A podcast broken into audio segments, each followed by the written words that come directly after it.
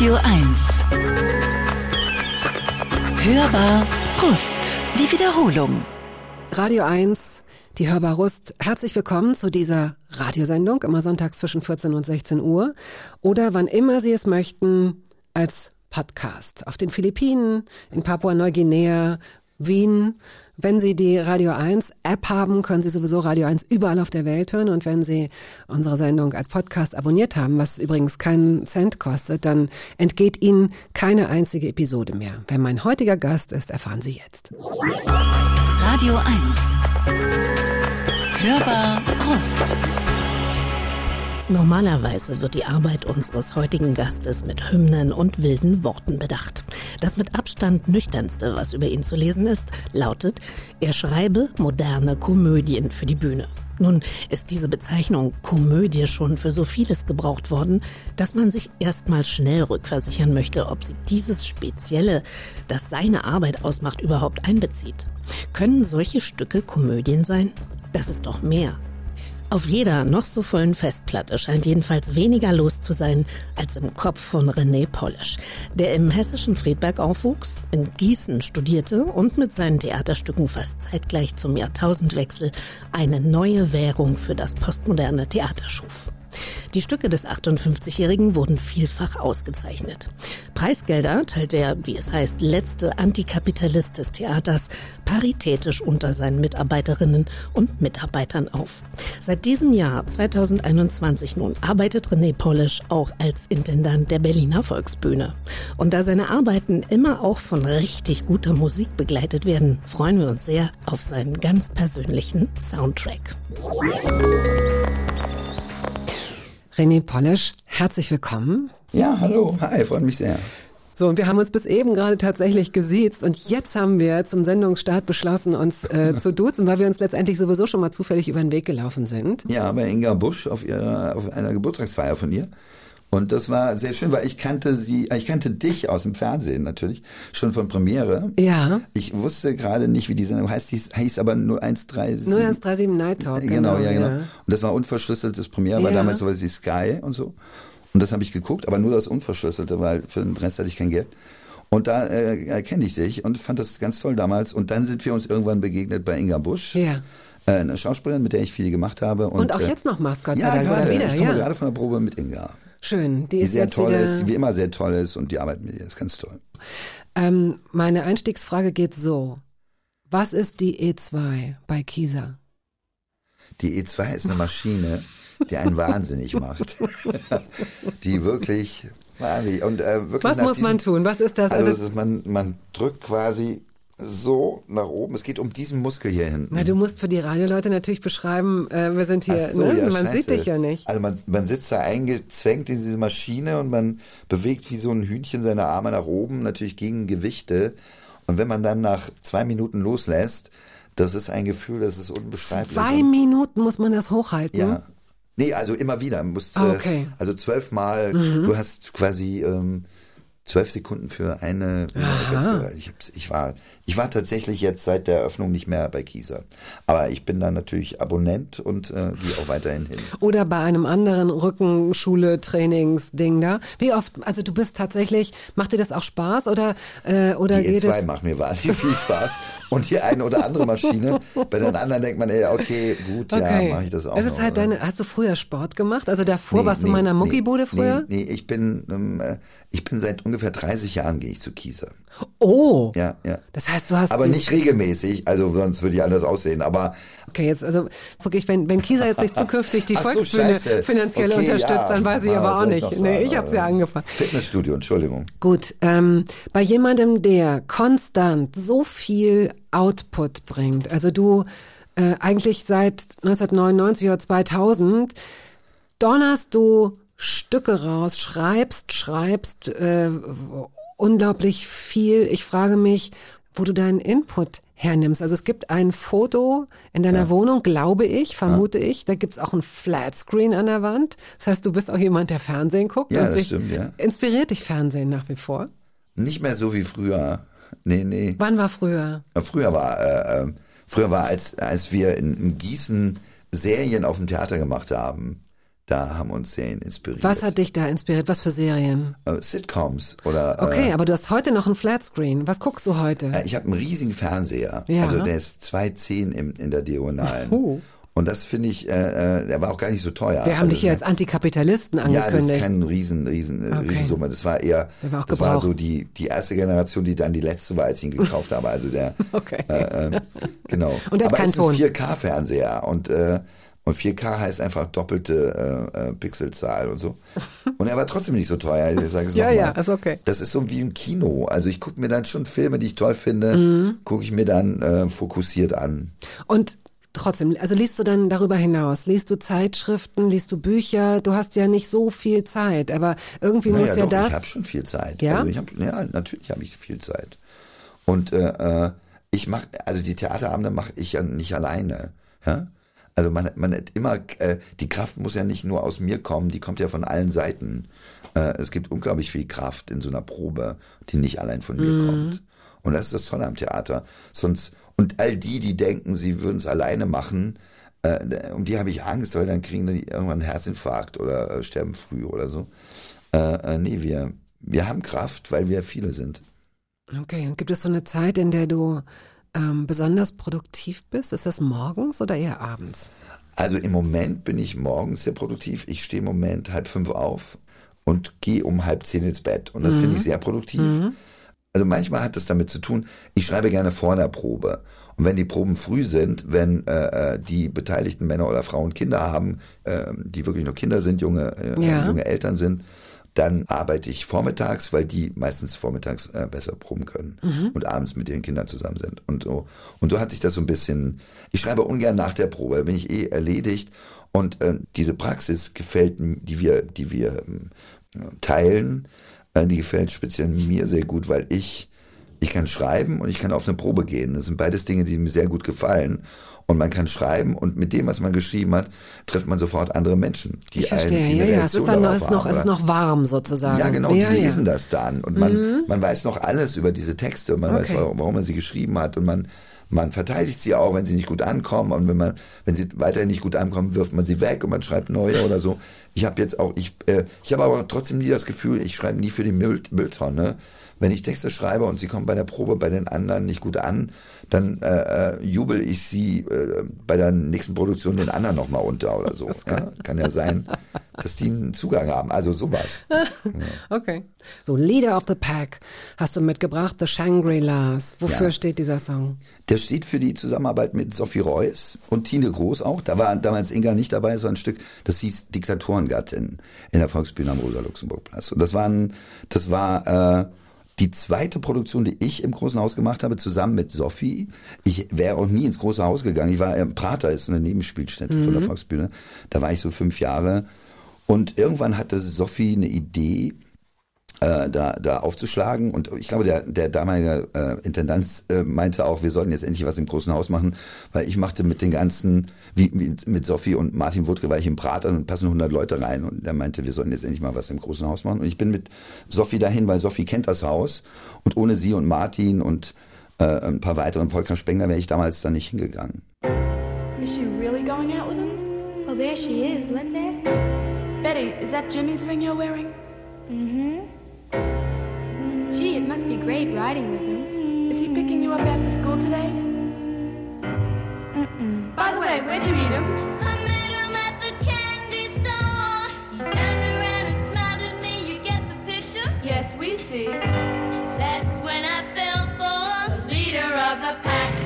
Der Regisseur und Intendant René Polish ist heute zu Gast und sagte auch schon, ich weiß gar nicht, was soll ich denn, was soll ich denn hier sagen? Ich kann ja nur über Theater sprechen.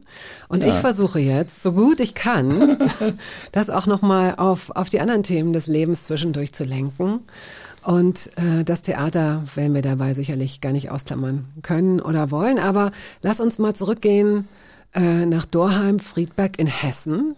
Du sprichst klares Hochdeutsch oder sprichst du mit alten Leuten von früher am Telefon dann doch ein bisschen Hessisch? Also, nee, nee, ich spreche nie hessisch, außer bei einer Theaterprobe ab und zu und dann äh, äh, lachen alle. Also, weil sie das völlig absurd finden.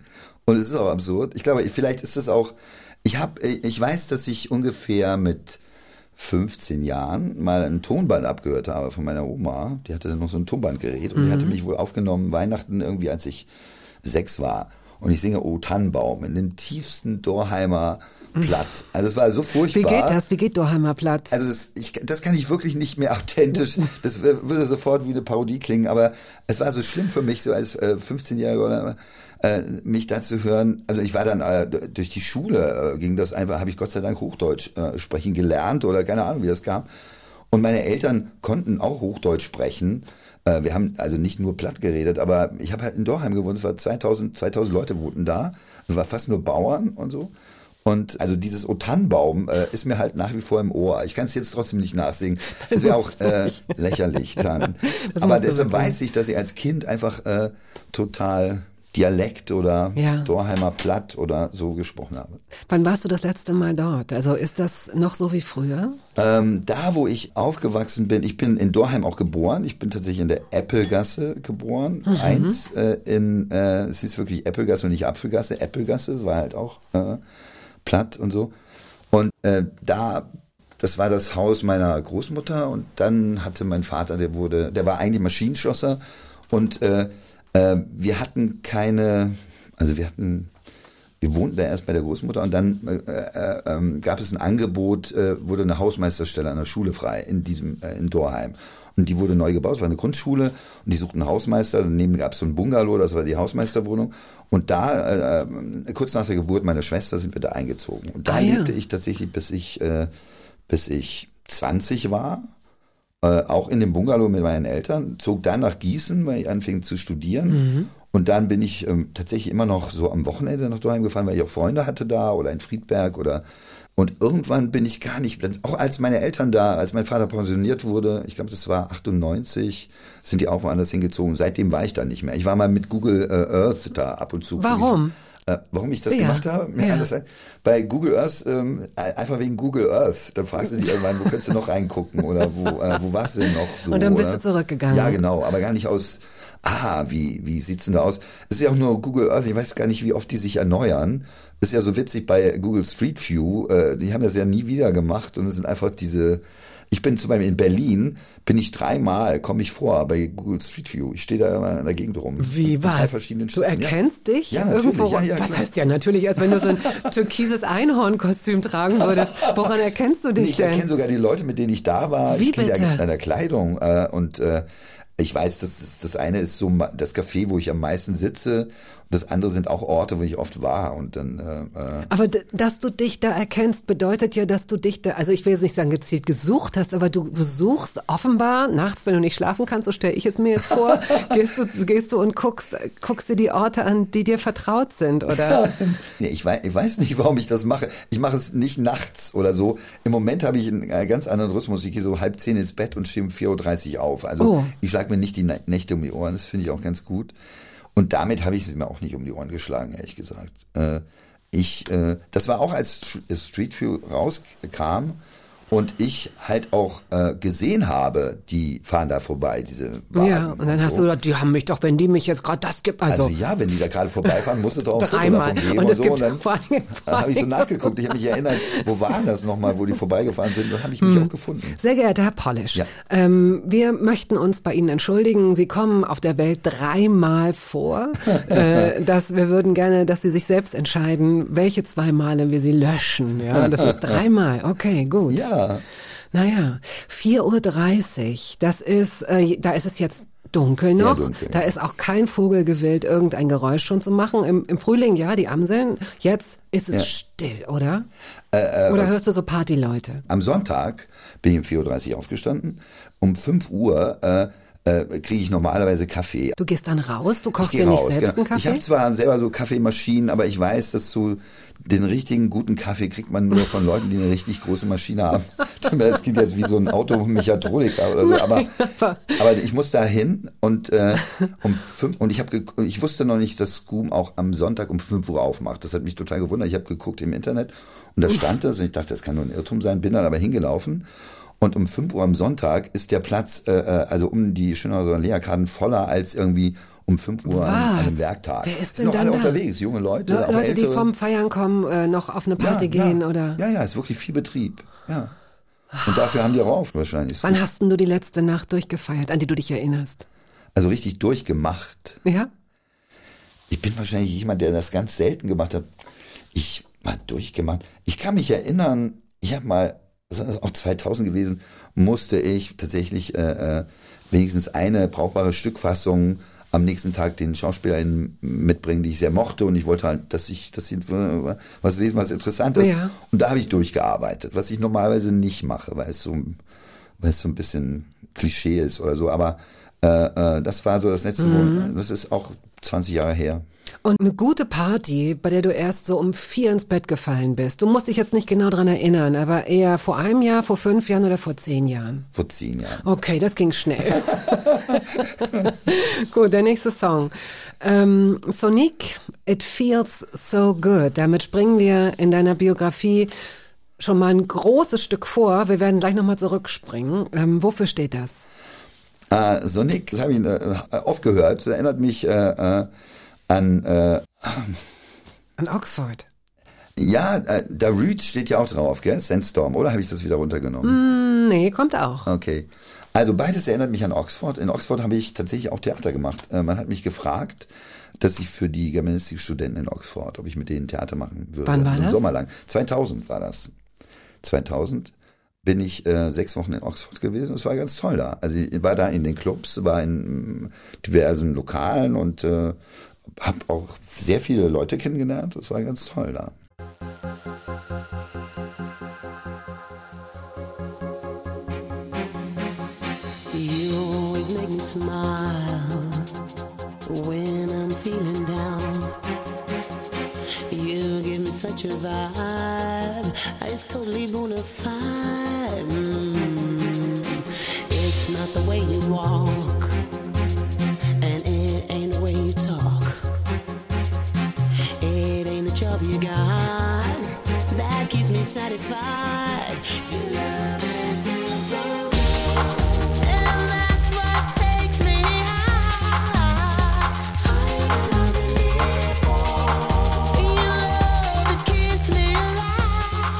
Der Regisseur und Intendant der Berliner Volksbühne, René Polisch, ist heute hier zu Gast, aufgewachsen in Hessen. Das ist äh, in, in äh, Dorheim-Friedberg. Ich habe mal geschaut, da habe ich mal geschaut, wo das ist. Und zwar nicht Google Street Watch View, äh, sondern äh, ganz normal eine, eine Route eingegeben, ungefähr eine Dreiviertelstunde mit dem Zug. Also es ist ja auch wichtig für, für die Zeit, in der man irgendwie Teenie ist und nicht mehr in, äh, in diesem 2000 Seelendorf verharren will. Hattest du sowas wie ein Mofa, ein Moped? Ich hatte, äh, als ich 18 war, hatte ich ein Auto. Aha. Ich habe meinen Führerschein gemacht. Äh, ich habe ihn am 11.11.1980 habe ich ihn gekriegt. Oh. Genau, und am 29.10.62 bin ich geboren. Also mit 18 äh, äh, hatte ich ein Auto. Das hatten meine Eltern mir gekauft. Das sich so ein, ich glaube 500 Mark hat das gekostet, ein Opel Kadett. Und das war wirklich ein anderes Leben dann. Ja. Also mit dem war ich unterwegs tatsächlich so. Ja, und dein Leben vorher, du hast es so beschrieben, du hast diesen Ort so beschrieben, ähm, viel Landwirtschaft. Ja. Äh, in, so einem, in so einem Dorf kennt ja jeder jeden und Ja. jede, ob man das nun will oder nicht, ob man es gut findet oder nicht. Ähm, warst du da in so, in so Vereinen? In Vereinen? Ja.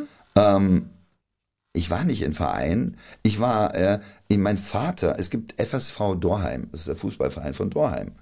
Und wir waren auch als Kinder regelmäßig bei, die haben ja auch sowas wie Gastspiele, die haben immer ein äh, Auswärtsspiel und dann eins Ja. auf dem äh, äh, Fußballfeld in Dorheim. Bei Auswärtsspielen waren wir immer dabei. Mein Vater war ein totaler Fußball ähm, nahe so und war auch Fußballtrainer der Jugend. Und es gab sowas wie F, E, D, C, B und A Jugend.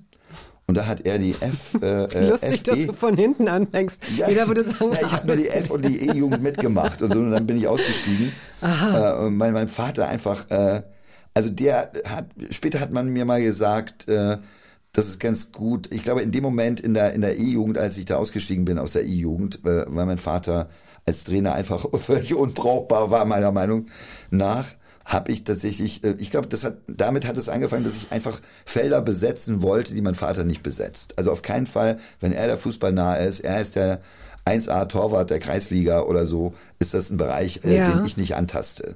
Und das Okay. habe ich so in der E-Jugend äh, für mich äh, entschieden. Und das war, glaube ich, eine gute Entscheidung. Hättest Also- du dich ansonsten, also warst du, warst du durchaus auch Fußball interessiert oder hast du das eben mitgemacht, weil es nicht viele Ach, das- Alternativen gab? Nee, da, äh, das war tatsächlich das, äh, äh, also mehr an Vereinen gab es da nicht. Es gab jetzt keinen Bogenschießenverein. Hättest oder, du das gerne gemacht? Äh, ich, das weiß ich nicht. Ich wusste da- damals wahrscheinlich gar nicht, dass es Bogenschießen gibt. Hast du das so. schon mal gemacht? Nee. nee. Würdest du das gerne machen? Nee, ich glaube nicht. Nein. Nein. Du hast äh, mit zwölf eine Reiseschreibmaschine geschenkt bekommen. Ja, von meinem Onkel. Hast du dir die gewünscht oder ist sie dir proaktiv geschenkt worden? Also die habe ich mir nicht gewünscht, aber mein Onkel wusste, dass ich so schreibe. So, ja, und der äh, kam dann auf die Idee, wahrscheinlich mir so eine Reiseschreibmaschine. Was Nickermann war das, so eine geschrieben? weiße, beige Kofferreiseschreibmaschine. Ja, was hast du denn geschrieben? Ich habe so, ähm, ich glaube, so, ich habe so Agentengeschichten, glaube ich, geschrieben Wirklich? oder sowas. Ja, ja. Es gab damals so Fernsehsendungen wie Alexander II. Das Spiel, der Hauptcharakter hieß Mike Friedberg und da war ich ein Riesenfan von und äh, ähm, und dachte und ich weiß gar nicht, also mir war damals gar nicht klar, dass Drehbücher die Grundlage von Filmen sind. Ja. Ich we- weiß jetzt auch nicht, wie ich darauf kam, dass irgendwie Kurzgeschichten die Grundlage von Filmen sind oder so. Jedenfalls fing ich an, so kurze Agentengeschichten zu schreiben. Und die du ja offenbar auch jemandem vorgelesen hast, zum Beispiel deinem Onkel, sonst wüsste er, hätte er nicht gewusst, dass du schreibst. Na, ich glaube, ich glaube, dem habe ich sie nicht vorgelesen, sondern meine, meine Mutter oder so hat dem wohl das gesagt. Oder meine Mutter war dann auch, äh, äh, äh, auch am Chatten, so, ich meine, im, im Dorf. Äh, ohne Internet, so äh, einfach so. Mein so Sohn, mein Dorftratsch Sohn, mein so. Sohn setzt sich Ja, jetzt genau, manchmal hin und dann und hattest du, ähm, hast du das an einem ganz bestimmten Platz immer gemacht oder ist das jetzt auch so idealisiert, dass man so denkt, der Junge setzt sich in sein Baumhaus? weißt du noch der Platz, an dem du am liebsten geschrieben hast? Also das Gute, ich habe ja gesagt, mein Vater war Hausmeister einer Schule. Das heißt, ich hatte ein perfektes Kinderzimmer. Ich hatte ein Spielzimmer. Ich konnte äh, ab Schulschluss, das war eine Grundschule, die war äh, so um, um, um 12 war die dicht, konnte ich in der Turnhalle Wow. spielen. In einer, also sehr groß, also für mich als Kind war es ein riesen äh, Spielplatz. Ich war auch, ich konnte auch in die Klassenzimmer gehen. Äh, Ein Klassenzimmer mit Aquarium, ein Klassenzimmer mit geilen Karten. Das ist ja oder so, abgefahren. ja. Du bist dann als Du bist dann auch alleine durch diese durch diesen Ja, ja. Körper gegangen, kann man ja schon Leeren, sagen. Es ist ja so. Schulkörper, genau. naja, wow. Ja, ja, das Da sieht man super. ja auch, was Leute vergessen haben. Zum Beispiel eine Jacke, ein Turnbeutel, Ja, ein das stimmt, Käsebrot. Ja, das stimmt. Oh, Und interessant. man sieht vor allem, es gab natürlich eine weit bessere Schreibmaschine als meine Reiseschreibmaschine. Die stand bei der Im Sekretärin Sekretariat, des, des. Rektors.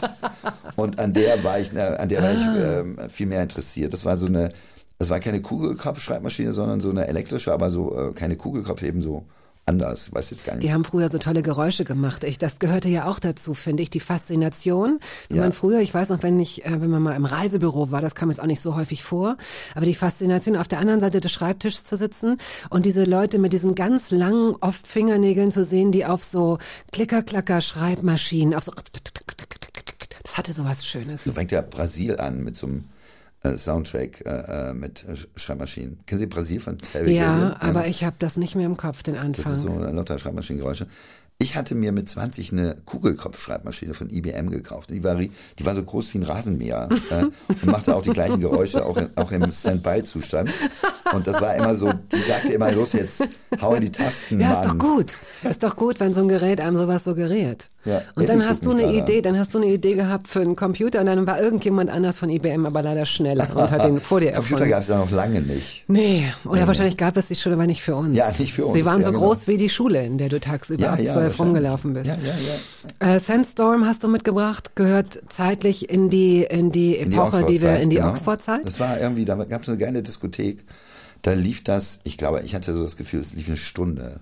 Und das fand ich so toll. Auch die Stunde war toll. Also, Gute. DJs haben ja oft auch äh, tatsächlich aus einem Song manchmal eine Stunde gemacht, Ja, indem sie ja, da was ja, reingerührt haben und wieder zurückgekommen sind. Hast Ich du hab, f- viel wir, haben, getanzt? wir haben jetzt die Eröffnung äh, äh, einer, einer Volksbühne haben wir äh, in einem Bühnenbild von Leo Neumann, der ein tolles Bühnenbild gemacht hat, ein, ein Vorhang, der mehr macht als nur auf und zu geht, sondern sich äh, tatsächlich über die Bühne bewegt. Und wir haben da lange gesucht nach Musiken oder so. Mhm. wir haben viele versucht. Und eines Tages brachte ich eine mit und dachte selber nicht dran, äh, dass das funktionieren würde. Und aber alle von den Gewerken, von den, die Videoleute, die Tonleute kamen und sagten, das musst du unbedingt spielen, René, das ist ganz toll und so. Und das äh, war Darüd, äh, Sandstorm. Okay.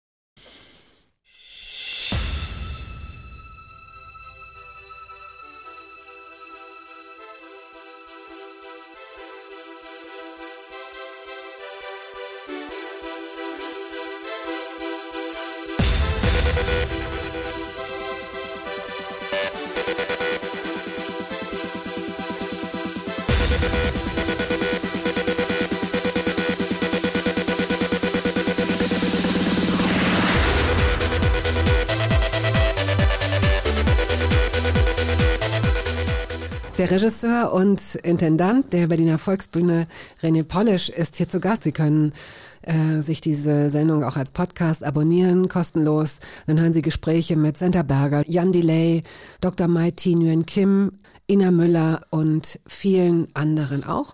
Heute eben René Polisch und dann für ein Jahr online. Ja, du, du, du, Ah, ja, ja, gerade, was das ja, ein Jahr, okay. Du Du hast hast es nicht altert, so ein Jahr lang. Nein. Äh, Was ist denn überhaupt mit Alter? Findest, was ist, äh, bist du okay mit deinem Alter? Wie findest du Alter, das Phänomen Alter? Ich finde immer gut, wenn SchauspielerInnen mir zum Beispiel sagen, ah, ist das nicht ein gutes Thema, das Alter? Also weißt du, in unserer Arbeit, also einfach, Ja, weil ja. ich bringe ja auch Themen mit und mache Vorschläge und manchmal machen ein paar Schauspieler Vorschläge, wie man das mit dem Alter und älter werden und so. Und äh, da die dann nicht so alt sind, denke ich, sie meinen so mich und denke, ah, okay, gut. Aber ich bin auch, und dann denke ich sofort, ja, das ist ein geiles Thema. Also ich denke dann sofort, ja, wow. Ist es ja wirklich. Und wir haben auch in unserer Eröffnung geht es ein bisschen um alt und jung äh, und äh, ein Unterschied der Generation ist oder es geht jetzt nie, ich denke ja über, bei bei dem Alter nicht drüber nach über meine Falten oder oder dass ich nicht mehr so aussehe wie mit 30 oder so, das, darüber denke ich nicht nach, ehrlich gesagt. So, mit dem Alter nochmal ganz kurz ähm, in die Jugend. Neben dem Schreiben auf deiner cremefarbenen Reise, äh, Reiseschreibmaschine hast du auch äh, aus Programmzeitschriften äh, Sachen ausgeschnitten. Habe ich das mal erzählt? Das Irgendwo habe ich das gefunden, Ach, ja. wirklich? Ja. Was war das? Also das ist ja hart. Also ich habe, äh, da warst du sicher auch dabei, weil ich habe äh, verschiedene Kategorien. So ein. Ja, doch, weil verschi- verschiedene Kategorien Spielfilme und Serien und auch so Shows, die mir gut gefielen. Waren, das war so ein Aktenordner und ich hatte da so Blätter drin, die gelocht waren und darauf habe ich dann so die Filme, die mir gefielen im, im Fernsehen und es gab damals auch noch keinen Videorekorder oder sowas. Man sah das immer, also nur, man sah das und man dachte, wow, was für ein geiler Film. Und ich war auch nicht im Kino, als ich äh, jung war, als ein Kind war und Jugendlicher und so. Das war dann äh, alles, die Filme, zum Beispiel Spielbergs äh, äh, äh, Sugarland Express war so ein Film, der hat mich so schier umgehauen, so mit zwölf oder so. Ja? Und äh, der hatte also die höchste, der hatte so die Höchstwertung mit Goldie Hawn, die ich immer noch gut finde und so. Ja. Und ähm, und Serien, die ich toll fand und genau, die hatten so Bewertungen, immer so Pluszeichen, glaube ich. Ich weiß gar nicht, wo, wo ich das aufgeschnappt hatte. Und gibt's das noch? Liegt das noch irgendwo? Nee, das ist. Hast du es vernichtet? Also, nee, vernichtet habe ich, äh, ich habe nie was vernichtet, außer einmal. Ich hatte so ein, ich hatte auch so eine Selbstmörderphase oder so als Jugendlicher. Und dann, äh, ich habe auch dann irgendwann nur äh, Autoren gelesen, die sich umgebracht haben und sowas. Ach so, und, das ist äh, damit gemeint. Ja, genau. aber du ja. wolltest dein Leben nicht beenden. Doch, ja, doch, ich wollte mein Leben auch beenden, aber ich habe das nie ernsthaft ge Es war eher so eine Idee, weil es war gar So nicht, Gefühl. ich hatte, ja, so ein, äh, ich wollte mich eigentlich nicht umbringen. Ich lief aber zum Beispiel, ich habe mal so ein, ich habe mal einen Roman gelesen, wo sich einer mit Rohypnol umgebracht hat am Ende, den fand ich war, wahnsinnig toll. Und sowas hat ja, ich meine, das ist ja auch Literaturgeschichte, dass jemand einen Roman über einen Selbstmörder schreibt und dann machen es paar nach oder so. Und äh, äh, ich würde jetzt nicht sagen, dass ich kurz davor stand, nur ich habe den Roman sehr gemocht. Ich weiß nicht mehr, wie der hieß. Spiel, spielt in Zürich an der Goldküste. Äh, war nicht, äh, war nicht äh, Fritz Zorn. Mars oder so, das habe ich dann später auch gelesen, es war irgendwann anders, ein anderer, anderer, Mhm. anderes Buch. Und äh, da habe ich irgendwann mal alles verbrannt, was ich bis dahin geschrieben hatte. Verbrannt auch Ja. noch mit so viel Pathos. Mein, ja, mein, mein äh, Hausmeistervater äh, hat regelmäßig Dinge verbrannt, also das Laub, was er zusammengekehrt hat. Ja und gut, so. Laub. Und irgendwann hatte er so einen, äh, einen Ofen, der aussah wie eine Rakete. Das war nur so eine äh, silberne Rakete, die nach oben so zulief wie eine Rakete und da war so ein Schornstein. Und da habe ich da so feierlich und rituell äh, so Klatten, die ich vollgeschrieben hatte, auch so kleine Quarthefte und alles Mögliche, Ja. die nummeriert waren, ganz viele. Und ich dachte, äh, das verbrenne ich jetzt und morgen bringe ich mich um, was ich dann nicht gemacht habe natürlich. Und äh, Und ist denn mit so einem, ist denn mit so einem Ritual dann auch diese Phase möglicherweise vorbei gewesen? Weißt du das noch? Ja, irgendwie war die dann auch vorbei. Die hat auch gar nichts gelöst bei mir. Es war einfach nur so eine, ich war so ein äh, Literaturfan und ein Selbstmörderfan oder so äh, in der Literatur, was ein großer Tophaus ist da. Also ähm, du hast ja vorhin gesagt, dass du mit 20 erst äh, ausgezogen bist. Ja, genau.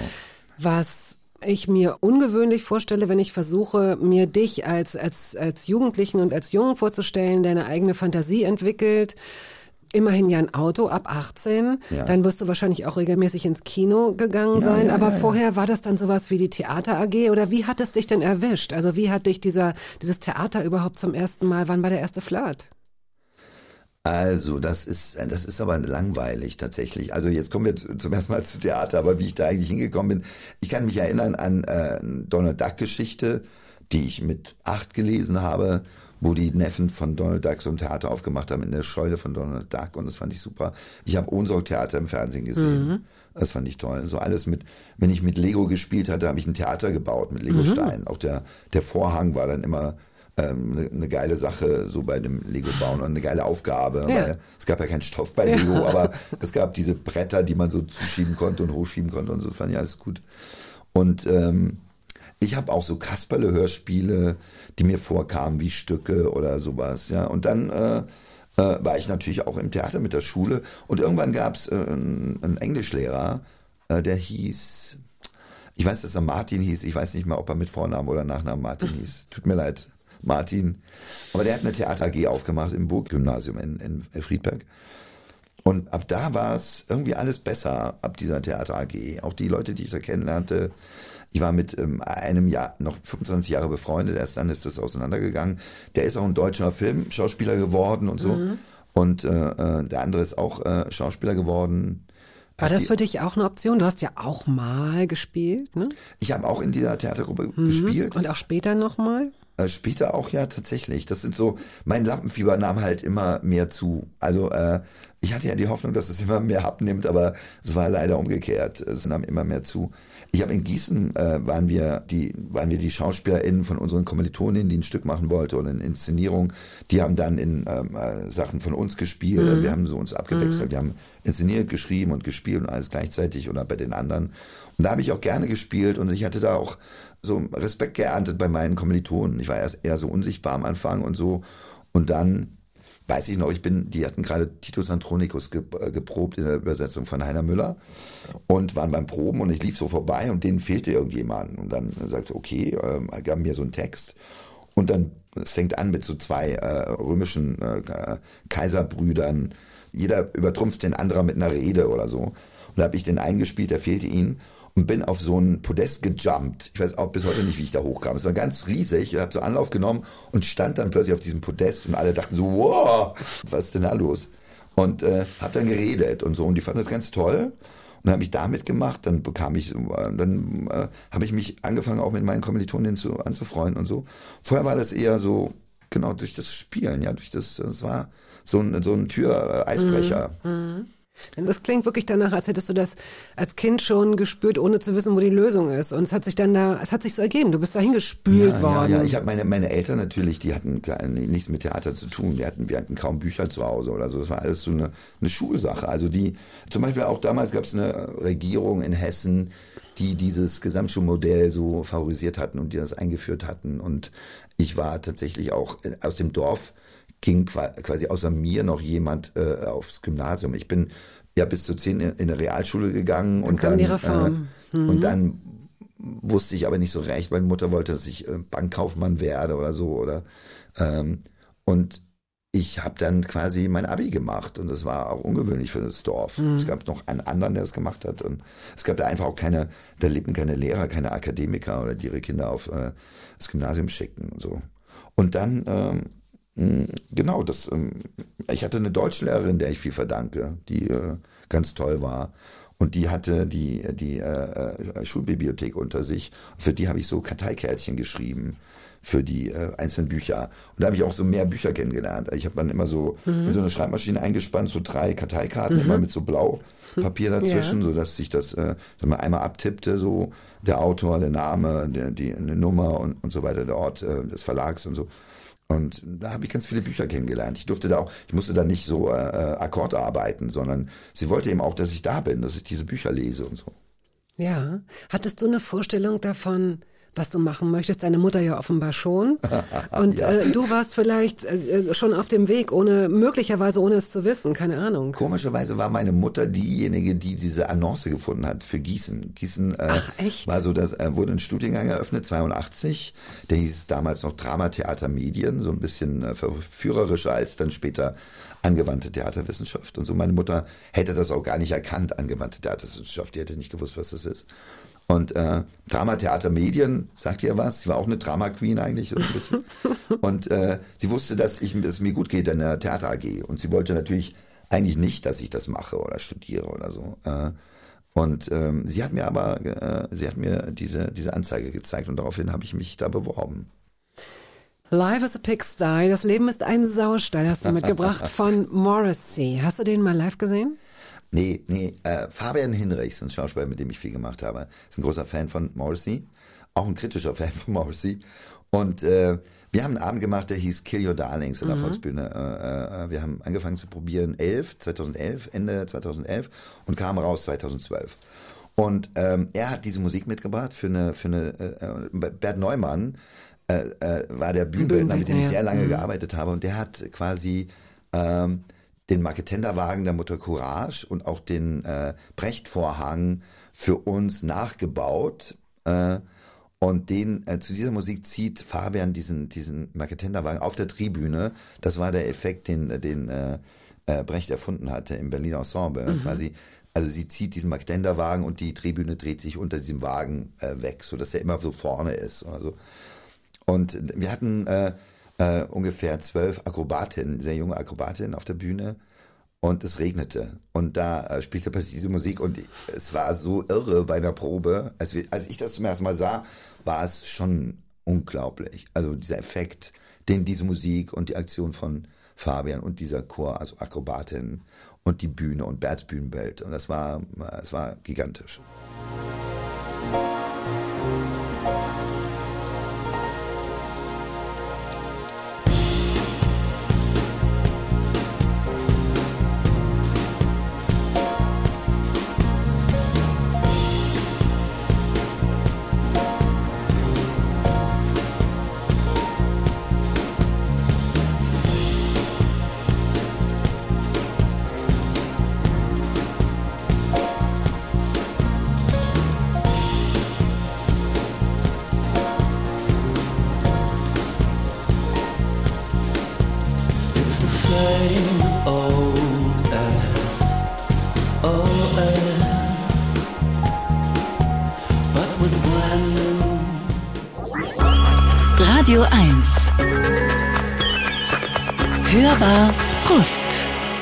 Wiederholung. Zu Gast ist heute der Regisseur und Intendant der Berliner Volksbühne, René Polisch. Wenn du zurückschaust auf dein Leben, wie würdest du dich beschreiben als jungen Mann, als, als Jungen, als Heranwachsenden? Warst du ein zufriedener Mensch? Also ich glaube, ich war nicht so nicht so ein glücklicher Jugendlicher und auch nicht so ein. Ich war ich war sehr glücklich, als ich studiert habe. Also in Gießen war ich eigentlich sehr sehr glücklich und auch mit den. Wir hatten es hieß ja angewandte Theaterwissenschaft. Wir hatten eigene Bühne. Äh, äh, ich war irgendwann Hiwi. Ich war auch äh, äh, der. Ich war der Türöffner. Ich war der der, der Schlüssel, wie heißt es in Ghostbusters, der, bist du der Schlüsseldings, der Torwächter oder so? Und wir waren eigentlich die ganze Zeit auf der Bühne. Äh, Aber da warst du, wie alt, da warst du 20? da war ich äh, 21? 20 bis, bis ähm, 28. Hast du denn vorher, hast du Zivildienst gemacht oder äh, warst du nee, bei der ich Bundeswehr? wollte verweigern. Ja. Und dann äh, hatte ich eine Untersuchung und ich wurde als untauglich eingestuft. Ach so, na dann. Äh, und es wurde so ein Herzfehler festgestellt, pulmonaler Hochdruck hieß das oder so. Äh, Herzgeräusche oder sowas. Und äh, äh, komischerweise zwei Jahre später war ich nochmal beim Arzt, der hat nichts mehr festgestellt, aber äh, das war halt zufälligerweise so. Ich habe weder Zivildienst gemacht noch äh, äh, Bundeswehr natürlich nicht. Und ähm, Hast du denn gejobbt oder größere, längere Reisen äh, gemacht in der Zeit? Ich habe gejobbt im Sommer in zum Beispiel der äh, Fabrik, in der mein Vater früher äh, gearbeitet hatte, weil er noch Maschinenschlosser war. Ja. Ich habe jetzt den Namen vergessen. Ich kannte den Namen recht gut, aber ich habe ihn vergessen Ja. von der äh, Firma. Und, äh, Was hast du da gemacht? Hast du da am Fließband gestanden in Nee, der Fabrik? Ich habe auch äh, in einem anderen Job am Fließband gestanden. Da haben wir so äh, äh, Schwimmer für U-Boote hergestellt. Ach, so. wie, was? Ja, ja. Also ich äh, wusste nicht, was ich da vor mir habe. Und als, man, als ich fragte, was ist denn das überhaupt hier, was ich da zusammenlöte, sagte, sagte man, wir sind Schwimmer für U-Boote. Und äh, äh, die Fabrik, in der mein Vater gearbeitet hatte in Frankfurt, da arbeitete ich in der Verwaltung. Da ging es um so Karteigeschichten und sowas. Das ist schon das zweite Mal, dass du so einen Karteijob gemacht hast, wie, Ja, ja. wie mit den Büchern, Ja, in ne? der Wo- Schulbibliothek und hier, genau. Ja. Ich bin so ein, was ich, so Du ein bist so ein Bürohengst. Lemmy und die Schmöker, so. Die hatten doch auch immer so Karteikästen. So, dann ging es nach Gießen und Ja. du hast dir da, bist du in die WG, in der WG gezogen, hast du dir eine kleine Wohnung nehmen können? Ich hatte ein ganz kleines Zimmer. Das war so wirklich äh, fast so groß nur wie ein Bett und äh, und nach einem Mikroapartment sagt man in Berlin. Mikroapartment sagt man hier. Aber ja? das war 82 war das. Ja. Da gab es auch schon Mikroapartments. Und als meine Eltern nach einem halben Jahr sahen, wo ich wohnte, sagten sie, also nee, das geht nicht. Also, oh, deine Eltern sind so entzückend, weil die haben ja jetzt gar nicht, wie du es vorhin angedeutet hast, Ja. die waren jetzt nicht unbedingt theateraffin Nee, oder so. Nicht. Nein, nein, nein. Nee, die hatten auch ihre Tücken, meine Eltern, aber du hast recht, die kommen hier äh, relativ gut bei weg. Mhm. Äh, äh, und außer was ich über meinen Vater sagte, und das ist aber, da kommt er eben auch gut bei weg, weil äh, ich habe einfach nicht die diese, äh, ich habe andere Nischen besetzt, ja, ich habe an, ich habe nicht die, ich bin kein Sportler geworden oder hätte ich äh, in Konkurrenz mit ihm treten müssen und so. Ich habe was völlig anderes gemacht. Ach, um nicht in sehr bekommen. Konkurrenz mit ihm zu treten. Ja, ja, weil Ah, viele machen das ja. interessant, Viele Söhne werden, übernehmen das Geschäft der Eltern oder haben den gleichen Beruf und äh, da gibt es ja so ein Konkurrenzverhältnis. Also so eine Abgrenzung, die du, die du vorgenommen hast. Ich habe eine auch. Mhm. totale Abgrenzung. Ich habe mich auch völlig, äh, ich habe äh, Gebiete besetzt, die mein Vater nicht besetzt hat. Und habt ihr, wenn es früher mal, du hast ja lange zu Hause gelebt, wenn es dann also früher mal zu Konflikten kam, würdest du sagen, dass ihr, denn irgendwo kommt das ja auch her, was du, was du mit deinem, mit deinen Ensembles auch machst und warum du auch einen, so einen guten Ruf hast. Ach, das klingt auch ein guter Ruf, ist auch so eine geile Bezeichnung. Habt ihr diskutiert? Also wurde dir das beigebracht, wie man streitet oder wie man so einen Diskurs führt? Also nicht in, nicht zu Hause. Wir Wo haben, hast du das äh, gelernt? hä? Wo hast du das Das, gelernt? das weiß ich nicht, tatsächlich. Und vielleicht äh, während meines Studiums habe ich viel gelernt. Das war das erste Mal, wo ich mich so richtig am, ähm, an einem richtigen Ort fühlte. Also weil da waren alle, alles Leute, die haben sich für Theater interessiert. Die haben diese, dieses Drama Theater Medien studiert. Äh, ich war beim ersten Jahrgang dabei, wir waren 20. Nach einem Jahr waren wir nur noch 10, weil viele hatten sich unter Drama Theater Medien äh, Surrogat für, für ähm, äh, Schauspielschulen äh, vorgestellt ja. und äh, und wurden dann enttäuscht und es war einfach, wir hatten auch im ersten Jahr noch keine Probebühne, die kam dann erst später. Ihr hattet, und also diese Gastprofessoren, selbst wenn man nicht so viel von Theater versteht, Ja. äh, sind das so imposante Namen. George Tabori, Robert Wilson, Heiner Müller waren die Gastprofessoren. Ja, genau, Robert Wilson habe ich nicht so viel mitgekriegt, aber Heiner Müller und äh, George Tabori waren Gastprofessoren. Müller ein sehr prägender. George Tabori war ich eher so ein bisschen abgeturnt, äh, weil er hat eher so Method-Acting-Sachen gemacht. Die fand ich nicht so interessant. Man hatte irgendwie so einen Stein in der Hand und musste den als seine Mutter, sein Vater oder irgendwen ansprechen. Also das war nicht so mein Ding. Aber Heiner Müller war schon sehr, äh, sehr äh, prägend für viele von uns und so. Und Robert Wilson habe ich nicht so mitgekriegt. Der war einmal in Berlin, haben wir gastiert in der Heiner Müller Inszenierung, die er mit uns gemacht hatte, mit Hamlet-Maschine und da war er im Publikum. Ich weiß nicht, wie, wie Robert Wilson in den Wikipedia-Eintrag kam. Der war einfach ein, er war ein Gastprofessor in Gießen, aber ich hatte nicht viel mit ihm zu tun. Hast du in der Zeit schon Stücke geschrieben? Würdest du das so, so sagen? Ja, ja, natürlich. Ich habe schon, äh, ja, Okay. die habe ich auch selber äh, gemacht. Also die habe ich selber inszeniert, in Anführungszeichen. Äh, so. Gibt es diese Aufzeichnungen noch? Gibt es diese Zettel noch, diese Hefte möglicherweise? Also es gibt, ich habe in, da- das habe ich tatsächlich noch. Ich habe so Ordner, äh, so altes äh, Computerpapier, was so ellenlang so- mit so ist. Löchern äh, an der Seite. Ja, genau, mit Löchern an der Seite und so, einem, äh, so einer Reißfalz oder wie das heißt. Ja. Und äh, und äh, die habe ich noch. Ja, ja, die gibt's auch noch bei Hast mir. du, wann, guckst guckt man da ran oder guckt man da nicht rein wie in alte Tagebücher oder Doch, ich sowas? gucke da gerne rein. Ja? Komischerweise, weil ich habe keine, ich habe kein, meine Kindheit war jetzt nicht so glücklich. Und trotzdem fiel mir neuerlich ein Freischwimmerschein in die Hände, den ich wohl mal gemacht habe. Fahrtenschwimmer hatte ich schon nicht, Rettungsschwimmer erst recht nicht. Aber ich hatte so eine süße Erinnerung. Auch Zeugnisse, habe ich auch einen Tweet abge, abgesetzt, äh, äh, dass äh, meine Schulzeugnisse, die ich gefunden habe in der Grundschule oder in der Realschule, die, dass, dass, dass die so süß waren, äh, dass ich hätte reinbeißen können. Die hat wahrscheinlich, also es sind oft Mütter, also wahrscheinlich in den kommenden Generationen nicht mehr, weil man das dann nicht mehr sagen kann oder muss, weil egal, aber oft sind es Mütter, die sowas aufbewahren. Zeichnungen von früher, Schwimmscheine, Zeugnisse und so weiter. Deine Mutter ist ähm, gestorben, das ist Ja, schon ein genau. bisschen her, ne? 2008. Mhm. Und war sie diejenige, die das alles zusammengehalten hat? Diese so eine Mappe, hast du die Nee, gekriegt? nee, das habe ich alles Das hast gemacht. du, Nee, okay. Nee, nee, nee die habe ich. Ich habe, äh, äh, ich hatte ja auch ein paar Beziehungen und habe sehr viel Bücher und Zeug, was ich ähm, hatte, blieb immer da, wo ich dann auszog und Ja. so. Also das war auch dann verschollen. Also ich habe auch viel verloren. Aber ich habe bestimmte äh, Stücke, gerade aus der Gießener Zeit, die sind dann bei mir geblieben. Ich weiß auch nicht warum. Mhm. Also ähm, ja. Ähm, Desire Maria hast du mitgebracht Ja. mit Tavern Queen. Yes. Äh, es war unser erstes Konzert in der Volksbühne. Äh, Marlene Enge macht unser Musikprogramm und es war ein ganz tolles Konzert.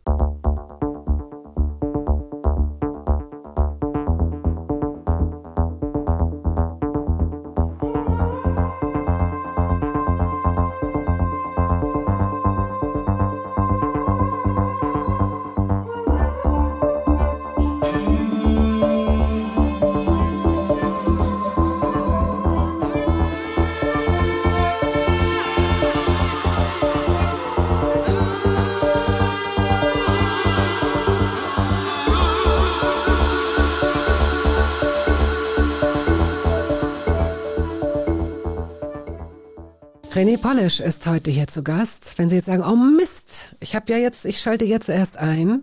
Sie können diese Sendung auch äh, jederzeit als Podcast hören und mein ganz persönlicher Tipp, abonnieren Sie den äh, Hörbar Podcast, dann entgehen Ihnen auch die anderen äh, Gespräche mit anderen Gesprächsteilnehmerinnen und Teilnehmern nicht. Hörbar at radio1.de lautet übrigens unsere E-Mail-Adresse. Du hast ja mal ein eigenes Theater gehabt, sehr früh. 1990. Es war, es war nicht ein eigenes Theater. mit zwei Freunden. Genau, es waren Kommilitonen, die hatten das Theater gegründet, äh, Theatermontage Frankenthal. Und die haben mich dann auch gefragt. Und ich hatte, ich hatte nach dem Studium nicht viel ähm, Alternativen. Ich hatte eine Anfrage vom Bremer Theater. Damals wollte man so eine, die hatten so eine Rockoper, äh, Morph Enorm hieß das, so eine über so einen Drogensüchtigen.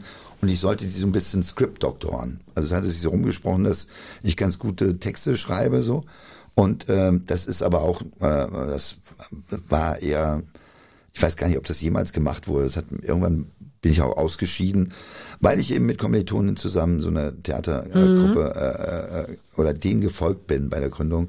Die kamen aus Frankenthal und haben dann irgendwie so eine Fabriketage gefunden, die wir dann auch umgebaut haben. Und da habe ich äh, äh, ein paar, paar Stücke mit ihnen gemacht und die mit mir. Ich habe auch in, in dem ersten habe ich mitgespielt. Das war eigentlich das letzte Mal, dass ich äh, äh, auf einer Bühne gestanden habe als Schauspieler. Und nach, in Gießen habe ich sehr oft gespielt tatsächlich. Und es war, ich hatte damit große Erfolgserlebnisse, auch ich persönlich Ja. so, aber auch bei meinen Kommilitoninnen. Und dann fing das an, das war Tango von Slava äh, Rožek. Äh, und äh, das hatte inszeniert der eine Kommilitone von uns. Und ich, wir hatten so, in so einer Mehrzweckhalle Halle haben wir gespielt, da hatten wir das Theater noch nicht. Wir waren gerade am Umbauen, war es eine Mehrzweckhalle. Und ich spielte so den Vater. Und von, wir hatten so fünf Vorstellungen, von Vorstellung zu Vorstellung wurde mein Lappenfieber größer. Also ich sah zum, äh, bei der letzten Vorstellung sah ich gar nicht mehr.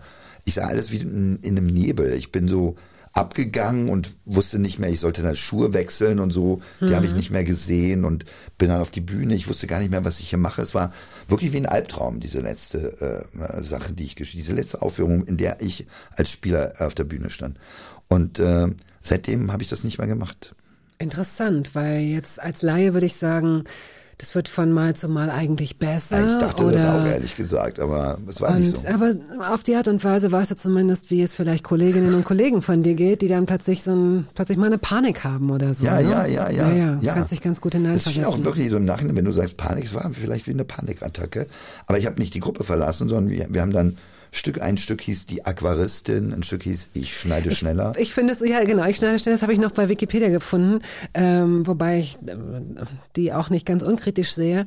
Aber äh, interessanterweise, es gibt ja heutzutage kaum etwas, das es mal gegeben hat, ähm, das nicht digitale Spuren hinterlassen hat. Ja, ja. Und dieses äh, Theater, da findet man kaum etwas drüber. Wenn man es konkret eingibt in eine Suchmaschine, das muss man erstmal schaffen, kommen, glaube ich, zwei Treffer lediglich. Ah, ja, Und einer davon ist ähm, Marco Polo Reiseführer, ein digitaler, der immer noch darauf hinweist, dass es dieses Theater gibt. Ist ich habe die Nummer heiß. mal angerufen.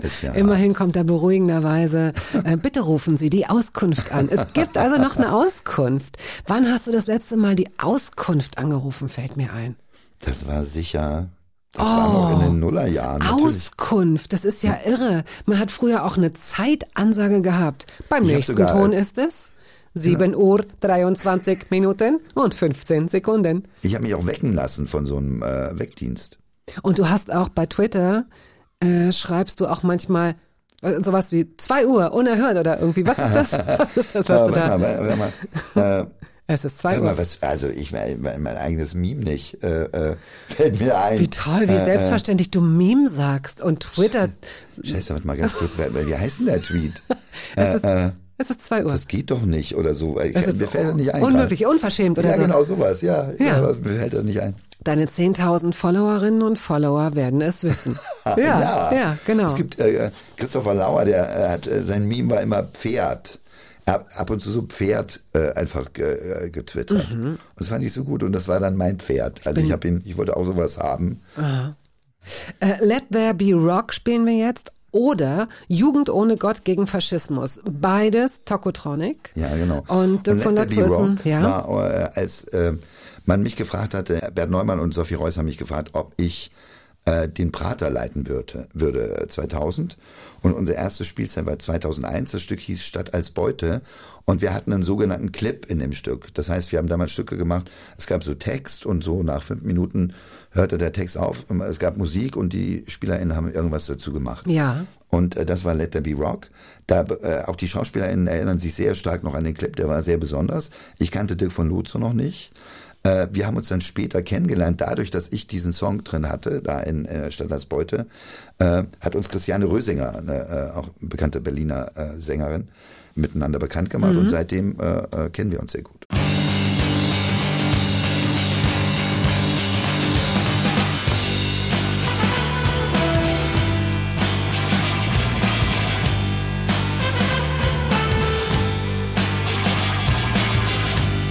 Wir haben in der langweiligsten Landschaft der Welt. Wir haben uns unterhalten und festgestellt, dass es uns hier gefällt.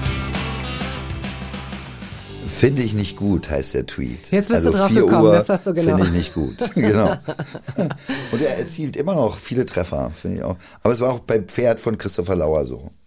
Was sind das für Momente, in denen du bevorzugt Tweets absetzt, wie du sagst? Also ich war da früher aktiver und habe dann gemerkt, ich bin nicht so, ich bin nicht gut in, in, äh, im Twitter. Das ich bin gar nicht so gut. Doch, nee, da gibt's echt, und du bist ja auch ein Fan von El Hotzo, und der ja, ist genau. viel besser. El Hotzo so. ist super. Also es gibt diese One-Liner, das ist so eine neue Art ja. des, also was heißt neu, für viele ist es keine neue Art mehr, aber man muss äh, darauf achten, es gibt einige dann Autorinnen oder Autoren, wenn man sie so nennen kann oder soll, die mit so ein Einsatz Ja, ja. Gedanken einen ganzen kleinen Kosmos beschreiben. Ja. Das gehört dazu. Du hast Nee, es zum gibt Beispiel sehr viele. Es gibt auch selbst, äh, so, es gibt ein paar Hater von mir bei Twitter, äh, selbst die äh, twittern besser als ich, weißt du so. Äh, oder ich kann es zugeben, sogar, weißt du, selbst mir fällt's auf. Äh, Du hast zum Beispiel äh, sowas geschrieben wie ähm, Schnecken sind, also äh, das ist besser formuliert, aber dass Schnecken die Erfinder von äh, Wohnmobilen sind. Das ist ja auch richtig, ja na klar. Weil sie diese Dinge, klar, weil sie, weil sie alles mit rumschleppen. Was habe ich denn noch gefunden? Das hat mir auch gefallen. Warte mal. Du hast auf Twitter mal dazu aufgerufen. Das ist deswegen so lustig, weil das kenne ich auch. Ich musste mal so. Erstens weiß ich, dass der Typ, der dich tätowiert hat, ist gestorben. das weiß Das ich. ist, ich bin natürlich nicht tätowiert. Bist du nicht? Nee, ich hatte, jemand Beweise hat mich besucht, es. der war, äh, jemand hat mich besucht, der tätowiert ist und Ja. der sagte dann plötzlich, dass der, also er hat mir so gezeigt, A-Cap so auf seinem Arm. A-Cap, all cops are bastards, ja, genau, oder was? Ja, genau. Äh, und äh, er hat gesagt, der ihm das tätowiert hat, äh, äh, sei gestorben.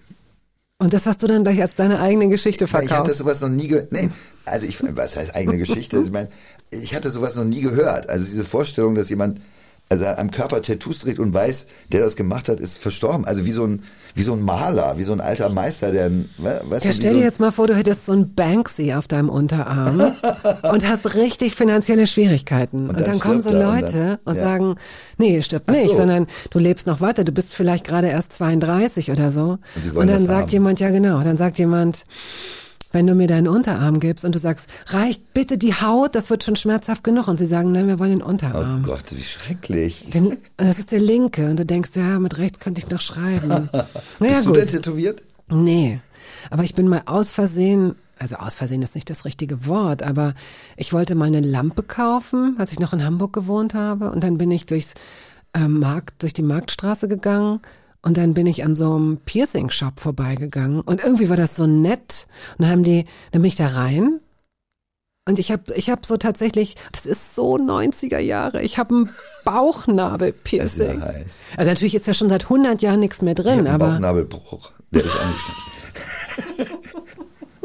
Ich hatte die Nabelschnur um den Hals bei der Geburt. Lass uns mal versuchen, ja so heiß. anatomische Sachen. Na, Ja, heiß ist, ja es heiß. nicht. Nee, nee, Manchmal- aber ja, ich habe davon gehört, dass sowas passiert. Aber, ja, also früher war das ziemlich gefährlich teilweise, aber ich hatte, man sagt, ich hatte Glück. Ja, gut, ja. Ja, ja. Hast du sonst so Narben? Interessante? Äh, ich habe mich mal, ich hatte als Kind so eine Spardose, so einen Fliegenpilz und an dem habe ich mich mal geschnitten und ich hatte da diese Narbe am Finger, aber sonst habe ich nicht viel Narben. Äh, ich, ich wurde auch schon mal zusammengeschlagen, ziemlich heftig, aber da blieb nichts von übrig. Ich fand nur dieses, mein Gesicht, äh, das Oh so Gott. ziemlich, ziemlich äh, übel zugerichtet war. Ich wusste auch, ich hatte schon das Wort Blumenkohleohren gehört, so, äh, und ich wusste nie, was das bedeutet, aber als ich meine Ohren sah, dachte ich, ja, okay, das sind jetzt Blumenkohlohren. Sag, ähm, wie lange ist das her? Das war in Gießen, Mitte der 80er. Weißt du warum? Hast du irgendjemanden provoziert?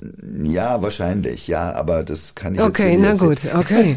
Und bist du seitdem ängstlicher? Nee, nee, weil ich fand es, äh, ich habe, ähm, während ich so zugerichtet wurde, habe ich keine Schmerzen gespürt. Also ich habe das äh, irgendwie Adrenalin oder was ist denn? Ich hatte immer Angst, äh, ich hatte immer Angst vor Schlägereien oder geschlagen zu werden oder so. Und dann ist mir das so passiert und ziemlich heftig. Und ich hatte nichts, ich hatte währenddessen überhaupt nichts gespürt. Der Anblick im Spiegel war natürlich äh, die Hölle. Und ähm, das hat mich ein bisschen äh, umgehauen, aber auch so äh, belustigt sicher nicht, aber ich dachte halt über sowas nach wie Blumenkohlohren und plötzlich habe ich die auch. Und ich war am nächsten Tag sehr vorsichtig, weil ich nicht wusste, ob die es nochmal äh, probieren oder so. Und ähm, das war so ein bisschen ängstlich, aber, aber äh, äh, an sich äh, habe ich seitdem keine Angst vor Schlägereien. Okay, du hast es, du weißt, dass du sie überlebst, du weißt, dass deine Ohren wieder, dass alles wieder gut aussieht. Ja, und dass es nicht so weh tut, wie ich immer dachte. Bist du jemand, der tapfer ist bei Spritzen, bei Ärzten oder hast du da Angst?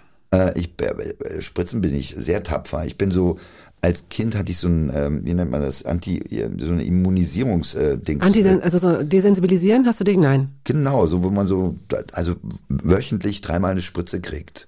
So als Zehnjähriger. Und das zieht sich über drei Jahre. Und so, um Mhm. ja, dann kannst du damit, ja, dann kommt man damit, dann kommt man dann damit klar. Dann Ja, genau. Spritze Ich hatte auch im mehr. Urlaub, ähm, mussten wir immer so Ampullen mitnehmen, äh, die irgendwo kühl gelagert werden mussten, um dann die Spritzen zu geben, zu irgendeinem Arzt zu gehen und so. Wir müssen jetzt mal ganz kurz, auch wenn das sicherlich sehr komisch ist, ähm, so eine Art Absolution, inhaltliche Absolution einfordern und erklären. Es wird jetzt natürlich ein paar Leute geben, die sagen, Leute, ihr redet über Heuschnupfen, du hast den Polisher sitzen, ihr müsst über Theater, über Inszenierung, über den Wutke und so weiter hin und her. Ähm, und wir beide, wir sind so übereingekommen. Kannst du es bitte sagen? Denn wenn ich es sage, klingt es so, als hätte ich es mir zurechtgelegt. Ach so, ja, ich, ich finde, äh, ich kenne so ein, äh, so ein Interview, das mir sehr, sehr gefällt. Äh, gar nicht. Also ich kann nur sagen, wie wir hier uns unterhalten, das sagt mir was. Und äh, du sagst, äh, dir kommt vielleicht ein bisschen zu, zu wenig Theater drin Naja, vor. ich denke, das bin- ist so die ich Erwartungshaltung der Hörerinnen und Hörer, die natürlich denken, wenn ich dich hier schon sitzen habe, dann ähm, ist das natürlich das, das große Thema. Äh, wir werden auch bestimmt, wir haben ja noch ein bisschen Ja, Zeit. ja, wir, ja, wir, wir, über Theater wir reden. Ja, schrabbeln ja. das ja auch jetzt Ja, ja, plötzlich. Ja, ja. komm, komm. Ja, Im- wir, okay, wir, wir machen es einfach so weiter, dass du dich wohlfühlst Ja, und ja. du's, ähm, Ich und dann sehr wohl. Okay, gut. Ähm, nichtsdestotrotz muss ich jetzt, bevor wir über Theater, Theater, Theater sprechen, möchte ich unbedingt noch einen anderen äh, Tweet aufgreifen, weil das Thema so lustig ist. ähm, sinngemäß, ich finde das jetzt hier nicht auf meinen Unterlagen, aber sinngemäß hast du sowas geschrieben. Was, was muss man verstecken, wenn jemand Wichtiges zu Besuch kommt oder jemand, auf den man abfällt oder so ähnlich? Erinnerst du dich Ah, daran? ja, ja, Irgendwas ja, so wie ja. Ohren, Ohrenhaarschneider oder Nasenhaarschneider oder irgendwie sowas hast du Ah, geschrieben. okay. Weißt du das noch? Ja, ich weiß, aber ich glaube, der Wortlaut ist da wirklich wesentlich. Ich glaube, nur der Wortlaut, der mir jetzt auch nicht einfällt. Warte mal, ich hab's mir irgendwo ein bisschen notiert. Würde ich sagen, also so, sonst komme ich auch nicht drauf, was der Anlass war. Meistens, Ah. meistens höre ich irgendeinen Dialog im Fernsehen oder ich missverstehe ihn. Ich höre ein Wort falsch. Hier, oder ich so. hab's. Was, was räumt man weg, wenn Gäste kommen und es einfach so rumliegt? Nasen- und Ohrenhaarschneider, Hundespielsachen, die eher wie Sextoys aussehen. Sowas. Ah, okay, vielleicht das letzte. Also das war, als äh, ich einen Hund hatte, den Ja. zweiten Dackel, und eine Freundin von mir äh, kam zu Besuch und sie hat mir hinterher gestanden, dass sie dieses Hundespielzeug, was wegen dem Dackel da war, und sie hatte wahrscheinlich nicht so richtig auf dem Schirm, dass äh, ich einen Dackel hatte. Und äh, sie hielt das tatsächlich für das Sexspielzeug. Und als sie das sagte dann, äh, und sie hat es damals nicht, als sie bei mir zu Besuch war, hat sie nicht darüber geredet. Aber äh, in der, später hat sie es mir gesagt. Und es sah wirklich ein bisschen aus wie Sexspielzeug. Ja, ich habe solche Dinge auch. Also die, ähm, die heißen Kongs Ah. und die sind aus Hartgummi. Und, ähm, und ich denke auch manchmal, manchmal vergesse ich es auch. Äh, aber, aber wenn ich es nicht vergesse, sage ich Leuten, das hier gehört übrigens meinem Hund, weil es äh, schon ein bisschen, es sieht ein bisschen Ja, komisch aus. ja, ja, äh, ein, ein Bekannter von mir hatte eine Reinigungshilfe, die alle zwei Wochen kam. Und die hat immer seine Sextoys sauber gemacht und wieder neu in die Schublade gelegt. Ist das, das ist komisch, oder? Oder findest du das, würdest du das wollen, dass jemand das macht? Also ich, ich könnte, könnte auch eine Geschichte zu erzählen. Ich überlege nur gerade, ob ich das sollte. Weißt du? Anonymisiert, natürlich, total. Und du kannst ja auch sagen, dass du es mal von jemandem gehört hast. Wir brauchen solche ich habe Geschichten. mal von jemandem gehört. Ja. Äh, äh, nee, äh, Okay, ich lasse es nee, lieber gut. ganz. Ach, schade, Mist, warum habe ich davon angefangen? Gut, dann äh, unterbrechen wir das Ganze jetzt durch Musik. Ähm, The Smiths, äh, Please, Please, Please, Let Me Get What I Want. Gibt es dazu ein Stichwort? Das ist auch ein Stück, was Fabian Hinrichs angeschleppt hat zu einem Abend, den wir gemacht haben. Keiner findet sich schön. Und wir haben, ich habe danach noch einen Film gemacht, da kam der Song auch drin vor. Ich liebe den sehr. Welcher Film? Der hieß äh, Bad Decisions. Aha. Wir haben äh, in der Volksbühne ein Stück gemacht, das hieß I Love You, but I've chosen Entdramatisierung. Und ähm, die Hauptdarstellerin war eine Woche äh, in, in Köln. Und äh, wir wollten nicht weiter probieren ohne sie und haben gesagt, okay, lass uns in den fünf Tagen einen Film drehen. Und dann äh, Franz Beil, ein Schauspieler, mit dem ich viel gearbeitet habe, den ich sehr schätze. Und äh, der war eigentlich nicht in dem Stück drin. Also mit den Leuten, die im Stück waren, außer der Hauptdarstellerin, haben wir einen Film gemacht. Und ich habe ihn gefragt, ob er da mit, mitmacht. Ich hatte so eine kurze Vorstellung davon, äh, worum es gehen könnte und habe die so erzählt. Und äh, die, die SpielerInnen, die in dem Stück waren, haben Texte des Stücks gesprochen. Um, es gab so eine Geschichte, die war auch ganz interessant. Die haben sie angefangen zu erzählen. Und Franz, äh, ähm, der das Stück nicht kannte, fing jetzt an, darauf zu reagieren, was die anderen sagten und improvisierte die ganze Zeit. Und er improvisiert, improvisierte so gut, so toll, dass wir das am zweiten Tag vorgesetzt, äh, fortgesetzt hatten. Und es war noch besser. Er erzählte immer tollere Geschichten. Und es war unglaublich, was, was äh, er so sagte vor der Kamera. Ja. Und es war alles nicht gescriptet, es kam Ja. alles aus ihm raus. Und nach fünf Tagen hatten wir Material. Ich habe dann mit einer Cutterin zusammen einen Film draus gemacht und äh, für das es vorher gar kein Drehbuch gab. Und äh, aber wir ließen uns leiten, auch gerade von dem, was Franz sagt und alle anderen eben auch. Und das wurde ein ganz toller Film. Wie Kann man finde. den eigentlich, irgend- kann man sowas sehen? Wir haben ihn mehrmals in der, in der Volksbühne gezeigt. Wir haben jetzt, äh, wir hatten eigentlich vor, der, mit der, mit der Volksbühne-Eröffnung auch irgendwann so ein Streaming-Portal, Ja. so ein eigenes Ja. anzulegen. Wir haben so einen Truck, der ist äh, Bestandteil der, der Inszenierung, in dem Kinofilme laufen können. So ein Kinotruck, der irgendwann auch durch Berlin äh, fahren wird und in dem wir Filme zeigen werden. Gute und, Idee. Äh, unter anderem da auch äh, Bad Decisions. Und da kommt dir dieses Lied vor. Good times for a change. See the look I've had can make a good man turn bad. So please, please, please, let me, let me, let me, let me get what I want this time.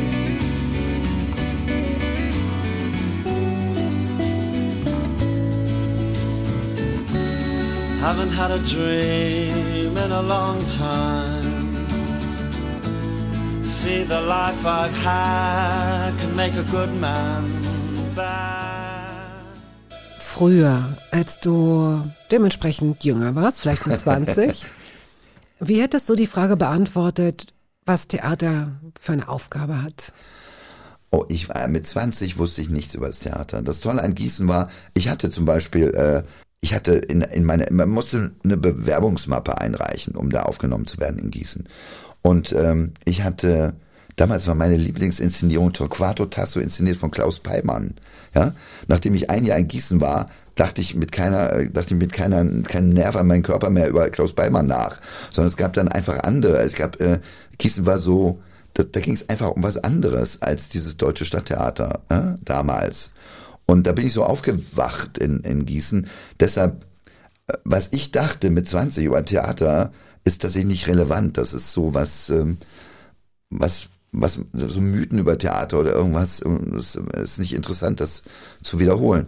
Aber, äh, und auch, dass ich wahrscheinlich, wurde ich auch durch ein Missverständnis aufgenommen. Ich hatte damals äh, äh, ähm, in Münchner Kammerspielen Peter Lühr in einer Inszenierung von Robert Wilson gesehen, Die Goldenen Fenster. Und das äh, stand in meinem Lebenslauf, also in meiner Bewerbung, dass ich das gesehen hätte. Und ich habe es reingeschrieben wegen Peter Lühr, weil ich den toll fand. Also und äh, der, unser Professor, der den Studiengang gegründet hat, war ein großer äh, äh, Robert Wilson-Fan. Und er hat das gelesen, Goldene Fenster. Glaub, also das hat er mir nie gesagt oder so, aber ich nehme an, dass wenn bei mir da Robert Wilson stand, dass er darauf auf eine Art reagiert hat, wenn er die Mappe überhaupt gelesen hat. Aber das auch dieses Missverständnis finde ich witzig. Die Frage ist, ähm, welche Position, welche Position hat Theater in unserer heutigen Gesellschaft? Naja, also ähm, heute ist es, weiß ich nicht, entweder äh, wichtiger denn je, dass es das Theater gibt, oder aber vielleicht auch provokativ gesagt unwichtiger denn je, weil du wirst von allen Ecken und Enden beballert. Es geht ständig um Darstellung, Selbstdarstellung, Ja, Fremddarstellung, ja, Botschaften und so weiter. Deswegen wollte ich eigentlich mal äh, versuchen herauszufinden, was für dich persönlich das Theater äh, vor, vor vielleicht 30 Jahren ja, war. ja. Ob das Warum, warum war es wichtig, parallel zu sowas wie Kino äh, und Fernsehen auch Theater zu haben? Welche Aufgabe hatte das Theater früher und welche Aufgabe glaubst du hat es heute? Also ich glaube, dass zum Beispiel das Theater äh, in der Lage ist, jenseits von dem, was gerade als Themen so ausgeflaggt wird in, in der Tagesschau. Also was in der Tagesschau werden keine Themen ausgeflaggt, aber äh, es gibt ja äh, irgendwie auch Kunst, die sich auf Tagespolitik bezieht Ja. oder so, ja, auf Themen, die Beachtung haben. Und es gibt natürlich auch Themen, die keine Beachtung haben. Und dann denke ich immer, das Theater könnte sich äh, diesen Themen widmen. Das finde ich äh, wichtig. Oder eben nicht nur Gedanken sich widmen, die auf der Straße liegen, sondern äh, die ein bisschen komplizierter sind. Auch, ein, auch eine härtere Theorie über Feminismus als das, was äh, dann jeder Typ plötzlich denkt, über MeToo sagen zu können. Warum bist du, da, da lass mich mal kurz einhaken. Ähm, ich musste sehr lachen, weil ich äh, ein, ein Online-Interview gelesen habe aus der Frankfurter Allgemeinen Zeitung, das jetzt so drei Jahre alt ist, glaube ich, oder vier. Von mir? Ja, mit dir. Und äh, da, das ist ein gutes Interview gewesen, auch ein sehr kluger, beflissener äh, Gesprächspartner in dem Fall. Und dann sagst du zum ersten Mal SchauspielerInnen. Und dann ähm, steht da noch, ich habe das abfotografiert, Klammer auf, er sagt das wirklich so. Er setzt es ab mit einer Pause vor innen, Klammer zu. Ja, ja. Weil sich damals offenbar noch äh, der Autor vielleicht zu rechtfertigen glaubte, es war noch nicht äh, Common Sense, es ist ja immer noch nicht, aber es ist Ja, in, ja. in jedem Fall heute schon ein bisschen probater und ähm, also das heißt, du bist in dem Punkt schon ähm, schon so lange so selbstverständlich. Du zögerst da auch gar nicht mehr. Wann hast du damit begonnen und warum und fiel dir das gleich leicht? Also ich habe dann, das habe ich, glaube ich, auch schon mal gesagt, das habe ich äh, ähm, über RegisseurInnen zu reden oder SchauspielerInnen, habe ich mir abgeguckt bei Dietrich Dietrichsen in einer Podiumsdiskussion, wo ich ihn erlebt hatte. Ich bin äh, totaler Fan von Dietrichsen oder ich mag Ja. ihn sehr oder so und wir waren in Zürich bei einer Podiumsdiskussion in irgendwo, ich habe vergessen wo. Weißt du noch wann? Äh, das war äh, 2000, es muss 2018 gewesen sein, also noch gar nicht so lange, drei Jahre ist das her.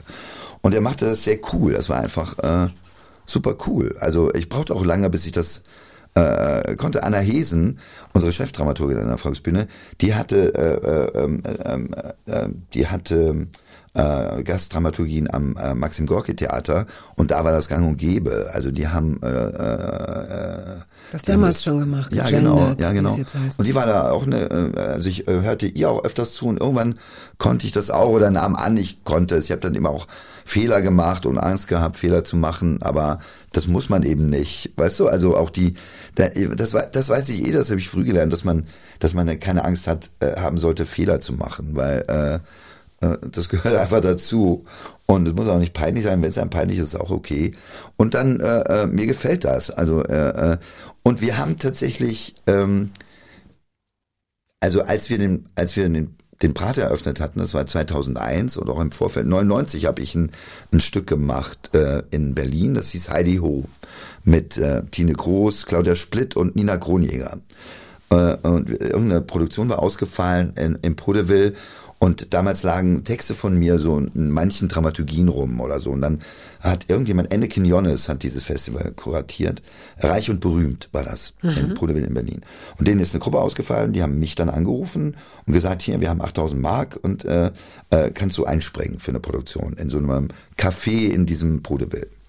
Und da habe ich gesagt, ja, habe eben die drei Frauen angerufen und wir haben da ein Stück gemacht und äh, ähm, äh, es hieß Heidi Ho und es ist tatsächlich so richtig eingeschlagen.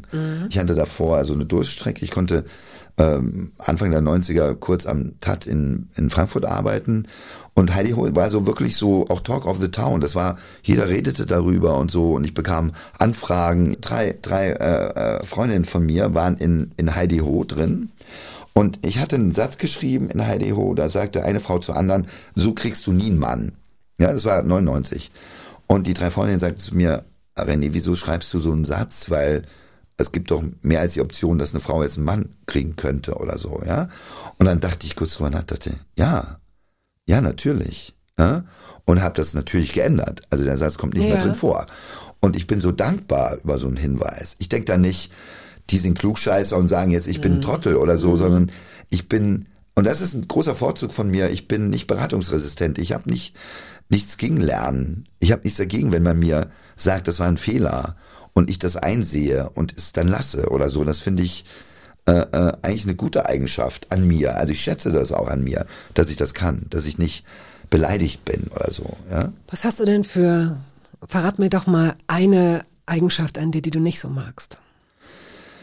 Ich denke erstens nicht so viel über mich nach, deshalb. äh, Das ist- äh, äh, Das ist schon wieder eine gute. Genau, eine Eigenschaft, die ich nicht an mir mag, das ist, ähm, ich denke jetzt nicht in solchen Kategorien über mich nach, Mhm. sondern ähm, ich habe, wenn, wenn, wenn Leute sich von mir abwenden oder wenn sowas, dann denke ich über sowas nach. Also Ja. wenn Leute mich verlassen Wenn es oder wenn Leute, gibt, ja. Freunde, die ich Ja. habe, nichts mehr von mir wissen wollen oder so, dann fange ich an darüber nachzudenken, weil Mhm. da gibt's ja einen Grund oder ja, oder ich muss rausfinden, okay, scheiße, was habe ich jetzt, habe ich jetzt was angestellt, das wirklich äh, und dann manchmal ist ein, langer, langer, langjähriger Freund, mit dem war ich wirklich 25 Jahre befreundet, äh, da habe ich den Grund nicht verstanden, weil er wurde äh, plötzlich wirklich ziemlich sauer auf mich ich hatte wirklich nicht das Gefühl, dass ich was, ich weiß, was der Grund war, warum er äh, äh, sauer auf mich war und auch seitdem äh, kein, haben wir keinen Kont- Kontakt mehr.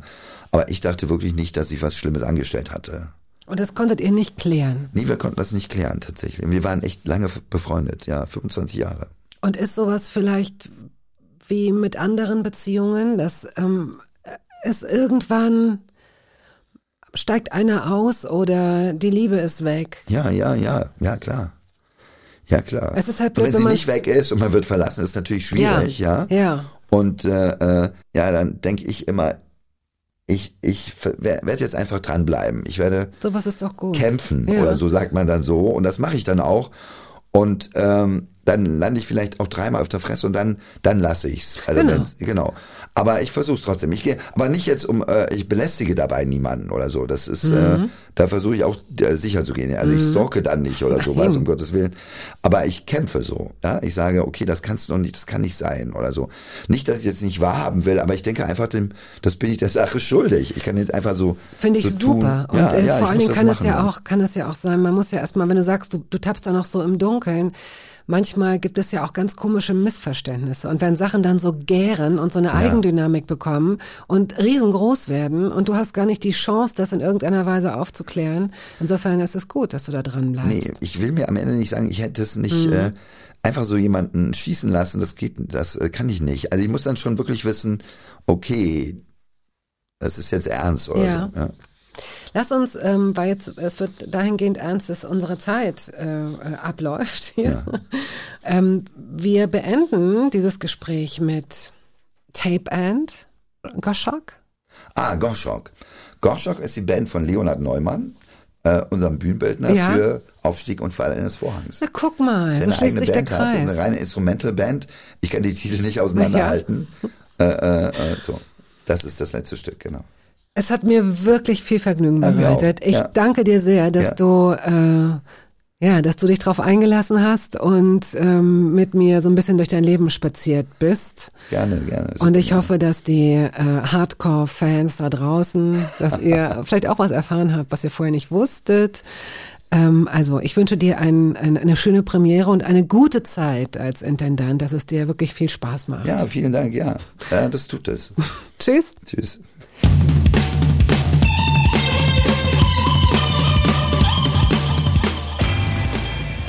Das war der Podcast der Radiosendung Hörbar Rust. Wir hoffen, dass es Ihnen gefallen hat. Wenn Sie möchten, Sie können ihn abonnieren.